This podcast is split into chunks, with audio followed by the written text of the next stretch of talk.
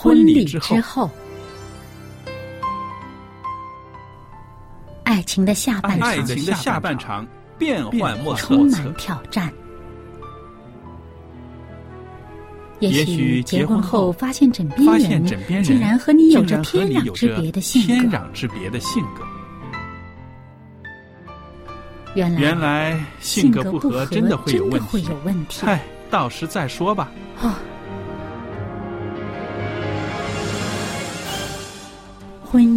充满了不可思议的惊叹和风险，难以理解的神秘和惊奇，独特的喜悦和哀伤。婚姻生活，此一时风平浪静，彼一时怒涛万丈。幸福的婚姻不是没有冲突的，而是而是有能力解决冲突。两个人总比一个人好，因为二人劳碌同得美好的果效。夫妻夫妻是一起承受生命之恩的，爱到永远，爱到永远，爱到永远。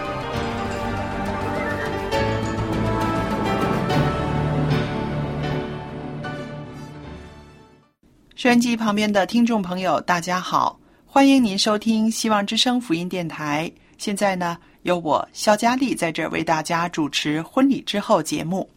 那今天呢是婚礼之后的周日版的节目了。那有我们的好朋友明音在这里，明音你好，佳丽你好，大家好。那每一次呢，有明音在这儿和我一起啊做这个节目的时候呢，大家都会知道我们会谈一些关于教养孩子的一些事情。对，那因为明音呢有两个女儿是双胞胎，嗯，那我呢有一个女儿，嗯啊已经是高中生了，所以呢，我们在这儿呢跟大家谈谈啊怎么样在教养孩子的过程中，我们父母也学习，孩子也可以进步，对不对？我觉得每一天。呃，无论是我们的孩子，还是我们做父母的，也在努力的学习当中。是的，尤其是呃，我们的孩子慢慢长大了啊，他不会再像小婴儿一样，什么都是呃你照顾他，他完全的接受。现在他有很多他的想法。对啊，是所以很高兴可以来参与这个节目，因为你的孩子比我的两个女儿大，那我可以在你身上学到不少我将来要面对的事情。是的，我们每一个做父母的都是啊，从没有经验到有经验，对不对？那呃，每个孩子呢，也都是这样子在和我们做父母的磨合当中，他们长大的，是不是？那我知道啊。呃，孩子慢慢长大，他就有他的想法，嗯，有他的决定，嗯。那这个时候呢，我们做父母的就需要一些调节了，对不对？要很要很柔软哦。我觉得，以为以前的时候会以为他们到上那个中学、嗯、初中的时候才要看看他们的想法，嗯。但是我那两个才五岁多，嗯，已经有很多他们说他们要怎么样，他们不希望怎么样，那。蛮坚持的，所以我觉得对你来说，我相信在你的分享里面一定会有更多关于孩子他们意愿、想法跟我们不一样的情况。对对，有的时候呢，就是孩子他希望的和我们所希望的是不一样的。嗯，那前一阵子呢，我就在这个地铁站的地方呢，看到一个广告牌子。嗯，这个广告牌子很大。嗯。字不多，可是让我们每个做父母的呢，都会呃沉思良久。他就是说，他说你的孩子每天有一个小时的玩耍时间吗？那我想呢，这个是针对于一些个小孩子他。功课很多，然后爸爸妈妈为他编排了很多的这个才艺方面的学习，对不对？啊，星期一是画画，星期二是英语，星期三是跳舞什么的。嗯，所以小孩子是没有他的玩耍时间的。嗯，那孩子可能会在家里面会争取，他会争取一些时间是属于他的。嗯，他觉得呃，去学跳舞也好，去补习也好。是爸爸妈妈为他安排的。对，那在这个事情上呢，我想听听你的意见，因为你也是啊、一位老师。以前你在做这个工作之前，你是一位老师，然后现在呢，也要开始帮孩子呃。准备他们的一些个学业方面的一些准备了。嗯，他读幼稚园，我知道也有功课的，对吧？有啊，我女儿的学校每一天都有一份，最少一份功课，那还是蛮轻松的。嗯，就是因为是你选择的那个学校，要希望孩子多一点自己的时间，我对吧？跟我先生当时候选学校，第一我们可能也会看他的呃办学的机构是什么背景。嗯，我们是基督徒，嗯，我们一定希望他在一个基督教的幼稚园去上课。对，那对他从小来说有这个观念，在他心目中的话，嗯其实你都知道，小孩子很听老师的话，幼稚园的，那他们真的会把这个呃基督教上帝的爱。对耶稣的那份爱可以摆在他们心中。嗯，那呃，其实我们选的这个学校不是最顶级的学校，嗯，就是说他的这个呃成绩不是说啊是对出名出啊名的名校，对嗯，但是老师很有爱心。啊那就好那他们的校长也说，他们不要每天孩子用太多的时间在做功课，嗯。所以平均每天都是一份功课，嗯。还有那个要求是他们年龄合理的要求，合理的要求不是嗯说特意把他们的呃功课的程度变成高几年的。这个很。这个是很要紧的一方面，对合理的，你和那个孩子的程度的一个功课，对不对？因为譬如说写字，我嗯知道有一些学校要求他们写的字，呃，很多，而且笔画很深对，很深。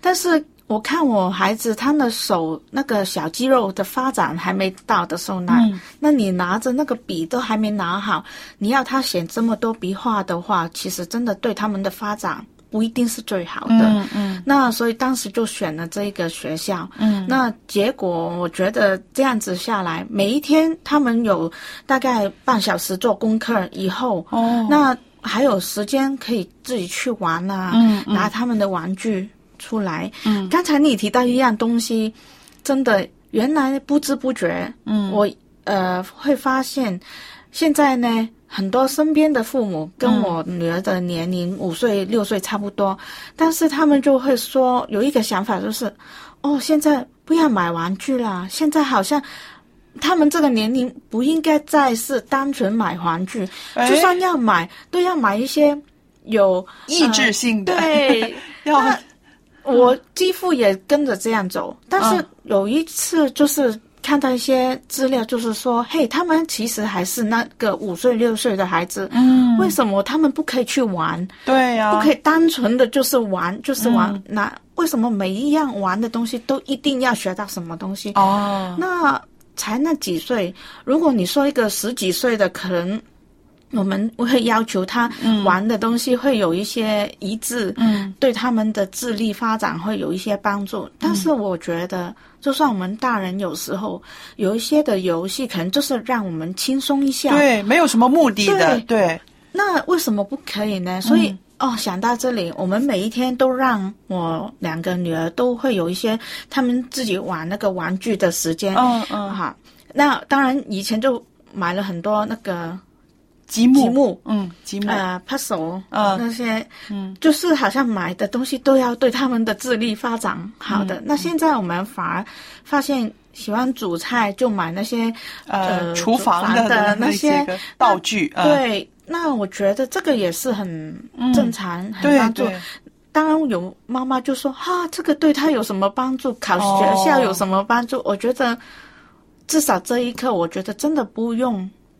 哎、想的太多，所以我刚才听到你说在地铁看到那个广告广告，嗯我真的很同意。对，有那个应该是一个公民教育，可能是 呃有一些个社团哈，他们看到很多家长把孩子的时间排得太满了，嗯那可能孩子。自己要求也不会受到父母的重视，很漠视他们的想法。于是呢，那一个啊，就是一个团体了，他就呃在不同的地铁站贴出来这样子一个很大的一个海报。是一个很好的提醒。对现在的太多家长已经被。呃，注入了一个思想，就是所有玩的东西，其实都不要浪费这个时间，哦要有对他们智力有好的发展。嗯嗯嗯，所以这个真的还有也要看看孩子的兴趣。对。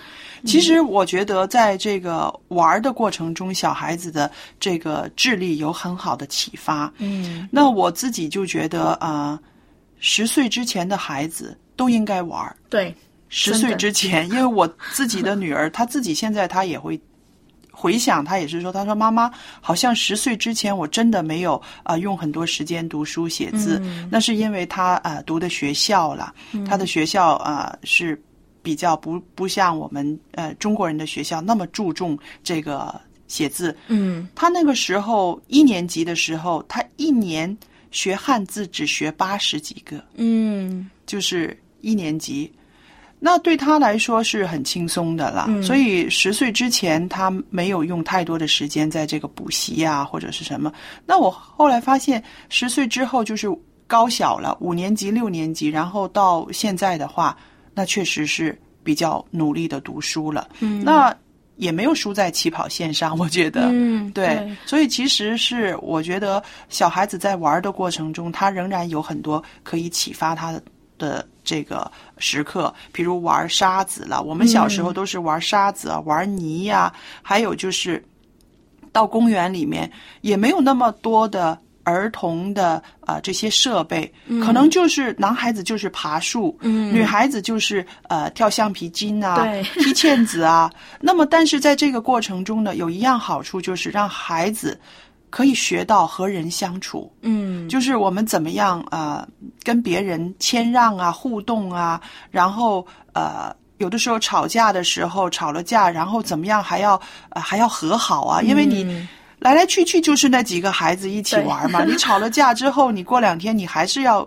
跟他玩，对。然后在那个和好的过程中，自己应该怎么样学会啊、谦卑啊，又或者是退让啊？我觉得这些个对一个孩子的人生有更大的影响。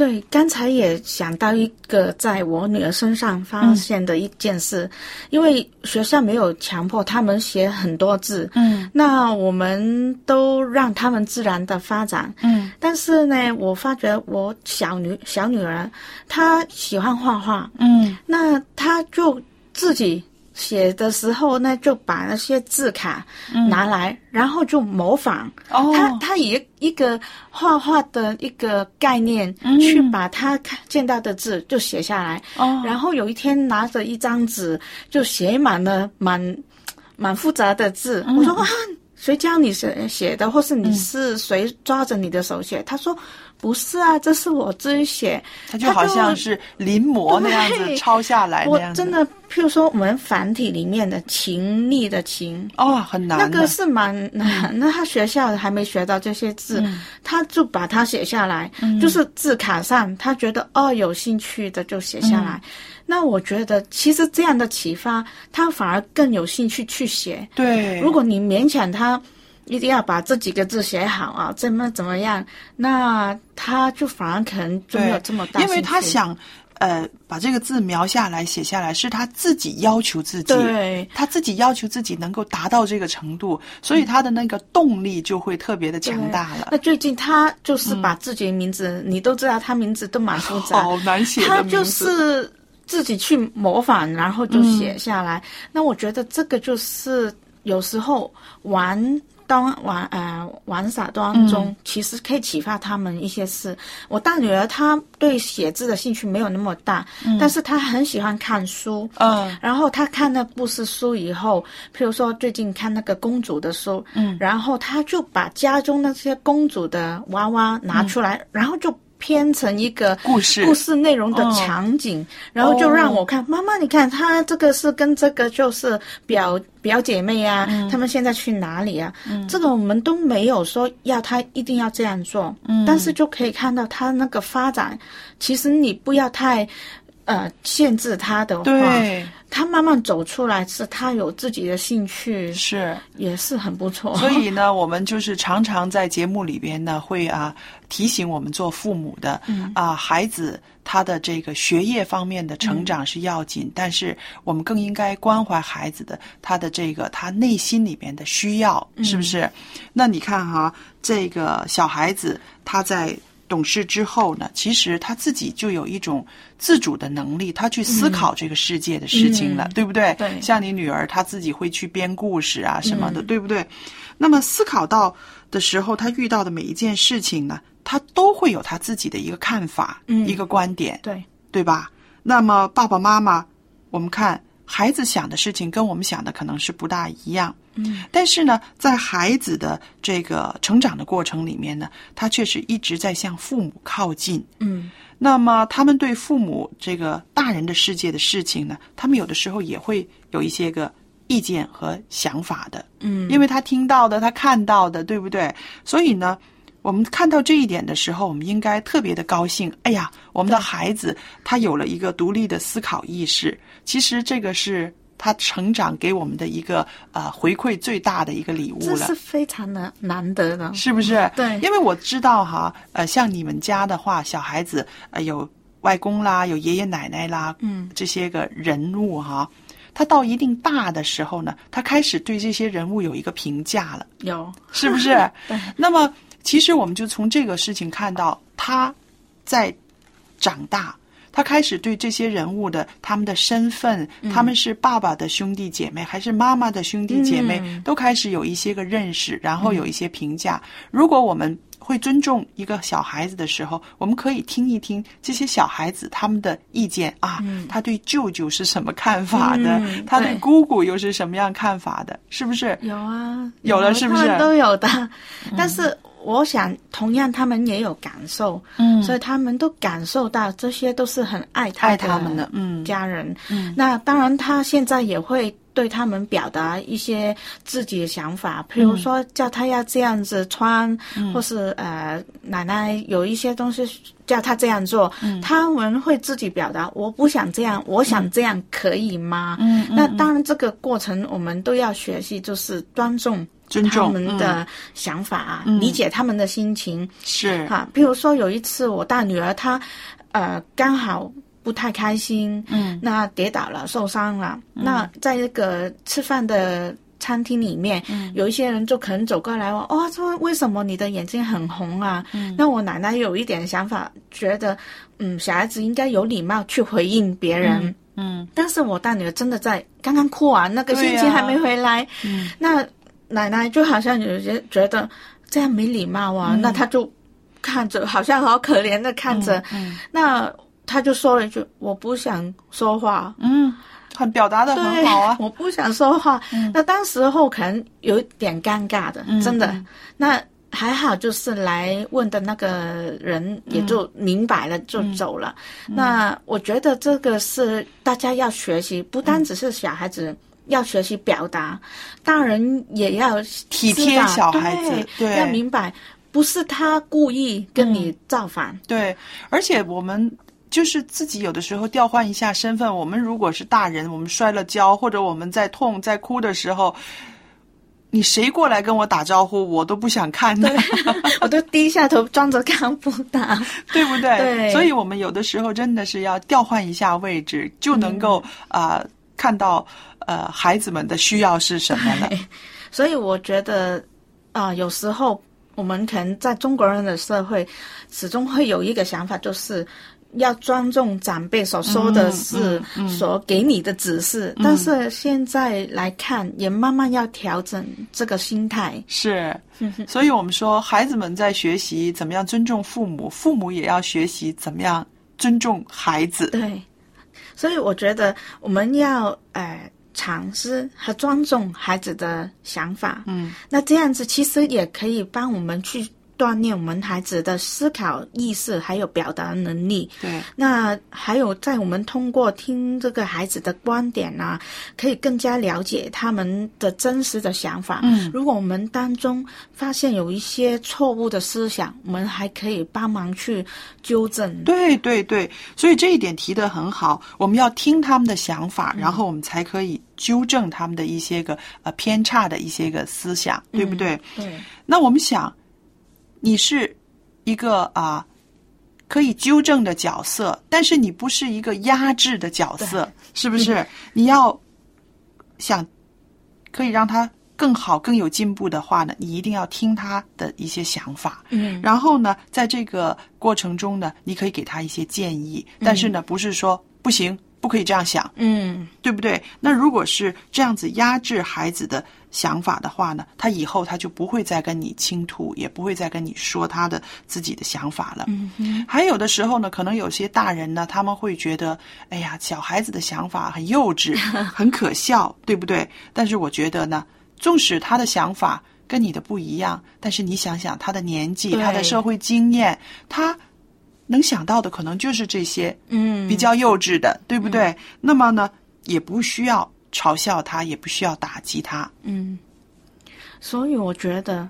就算你觉得他的想法幼稚，但其实他现在眼前所面对的世界，就是我们父母打开给他看的，就是这些。嗯，如果你觉得他其实应该再扩展一些的话，可能就是父母应该把他有多一些机会去看看更多外面的对事情。如果爸爸妈妈觉得孩子有欠不足的地方，最要紧的是自己也要检讨一下，我们给了孩子一些什么。对，不可以只怪孩子我的想法，哎，你都不懂，不懂得这样子。我相信做父母的话，慢慢你会了解到，哦，他们其实还是很依重你所给给他们所看到的东西。对，嗯。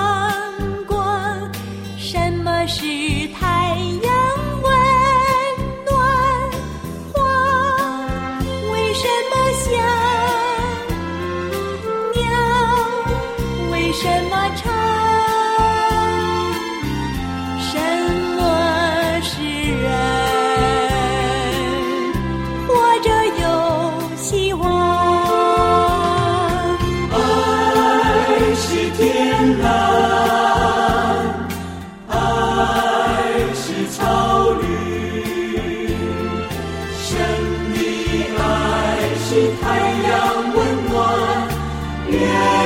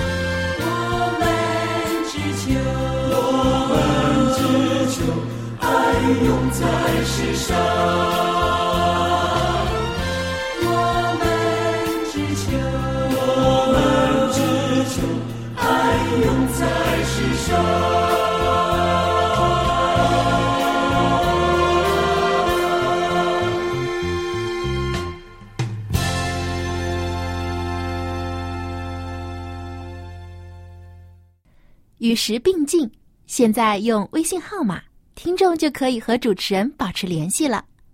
向您喜欢的主持人问个好吧，或者为他打打气。你也可以在微信留言索取您所需要的书籍和礼品。我们的微信号码是幺八九五零四四四九零八，幺八九五零四四四九零八。微信名称是佳音。现在就请拿出您的手机，添加我们的微信号吧。我们的主持人期待着和您联系。是的，我们每一位主持人呢都很期待着跟我们的听众朋友们联系。那么，在这个节目快要到结束的时候呢，我也愿意呢和朋友们分享一个圣经里面记载的一个景象，就是耶稣对门徒说：“让小孩子到我这里来，不要禁止他们，因为在神的国里正是这样的人。我实在告诉你们，凡要承受神国的，若不像小孩子，断不能进去。”于是抱着小孩子，给他们按手，为他们祝福。那明音呢？从这里边我们可以看到，耶稣他真的很喜欢小孩子的那些个行为，也包括了他们的一些想法、一些看法，对吧？嗯他是真的很欣赏很欣赏孩子那个单纯的想法。对，正是这种单纯可以进入上帝的国，对是我们大人要学习的。嗯所以，我们做家长的更应该要学会欣赏我们的孩子的一些想法，对，是不是？要珍重他们。嗯那好了，今天呢，呃，到这儿节目时间又差不多了。在节目尾声的时候呢，我也特别的愿意呢，把一份青少年可以阅读的函授课程呢，我要送给您，而且是免费的。这个函授课程呢是呃少年圣经函授课，探之旅。探是探索的探，一个探索的旅程，总共有四十课，内容非常的丰富。那么爸爸妈妈们、朋友们，如果需要的话，可以写信来索取。来信的时候，请您寄到电子信箱是佳丽，汉语拼音佳丽 at v o h c v o h c 点儿 c n，我就可以收到了。好了，还有呢，我们欢迎听众朋友们在来信的时候呢，告诉我们您收听我们电台、收听我们这个节目有什么得着吗？或者是有什么感想、有什么意见，都可以跟我们交流的。今天的节目就播讲到这儿，谢谢大家的收听，我们下一次再见。再见。